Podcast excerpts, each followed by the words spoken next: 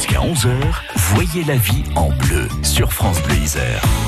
Michel Caron nous a rejoint et on va revenir sur le contrôle technique qui change à compter du 1er juillet. On y revient avec Simon Carré aussi de Sécuritest à Saint-Clair-du-Rhône. Oui, ce changement ne concerne que les véhicules diesel, certains véhicules diesel. Il était donc prévu, on le rappelle, Erika, en janvier dernier, mais il a été repoussé en raison du mouvement social des Gilets jaunes. Il va donc intervenir, vous le disiez, le 1er juillet. Et contrairement au changement de mai 2018, il n'est pas question ici d'augmenter le nombre de points de contrôle. Il s'agit simplement de contrôler plus spécifiquement euh, la pollution, les fumées et les particules fines dégagées par les véhicules diesel.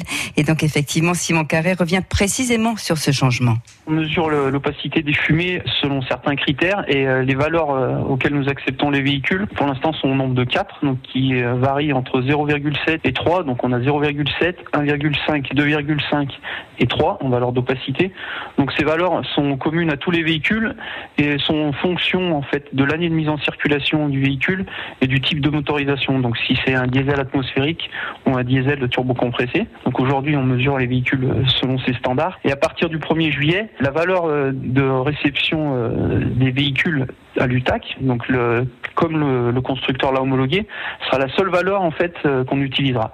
Donc en l'état actuel, on va faire prendre un exemple concret pour que ça parle à tout le monde. Donc un véhicule que aujourd'hui nous mesurons à 1,5, à partir du 1er juillet, peut-être que le constructeur lui l'aura homologué lors de la fabrication à 0,5. Donc au lieu d'avoir une valeur de 1,5 aujourd'hui, on le mesurera à la valeur d'homologation, donc soit 0,5. Donc pour certains véhicules, ça va être compliqué, parce que les valeurs d'homologation sont assez basses pour certains véhicules, et aujourd'hui on les accepte avec des valeurs communes qui sont relativement élevées. Et puis il y a aussi le, cas contraire où certains véhicules euh, étaient euh, homologués à un certain taux, et ce taux va être augmenté, mais ce qui est beaucoup plus rare.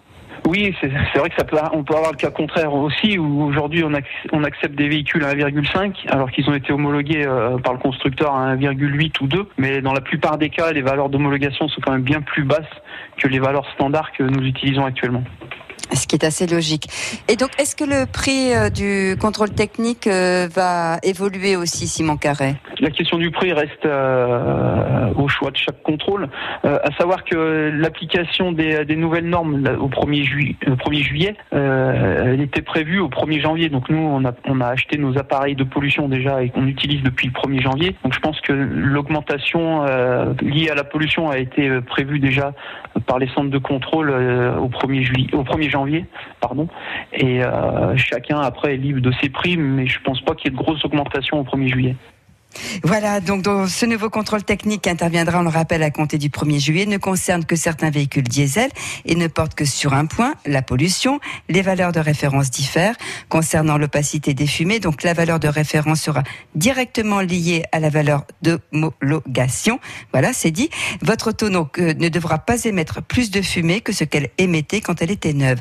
Et ce changement Erika ne concerne que les véhicules dont le moteur diesel répond aux normes européennes d'émission Euro 4 Euro 5 et Euro 6. Pour le savoir, eh il suffit d'aller voir votre carte grise à la mention renseignée à la ligne V9.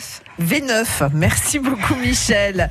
Et puis euh, bien sûr, on peut retrouver la chronique sur francebleu.fr. D'ici euh, quelques petites minutes, je vous emmènerai en cuisine. On va manger euh, un petit peu de tout puisque c'est une émission qui concerne la cuisine du monde en général, ce qui va nous permettre de voyager, de nous évader. On aura aussi une étudiante américaine avec nous, mais le chef c'est Annabelle Nachon de Saveur et Savoir à Grenoble.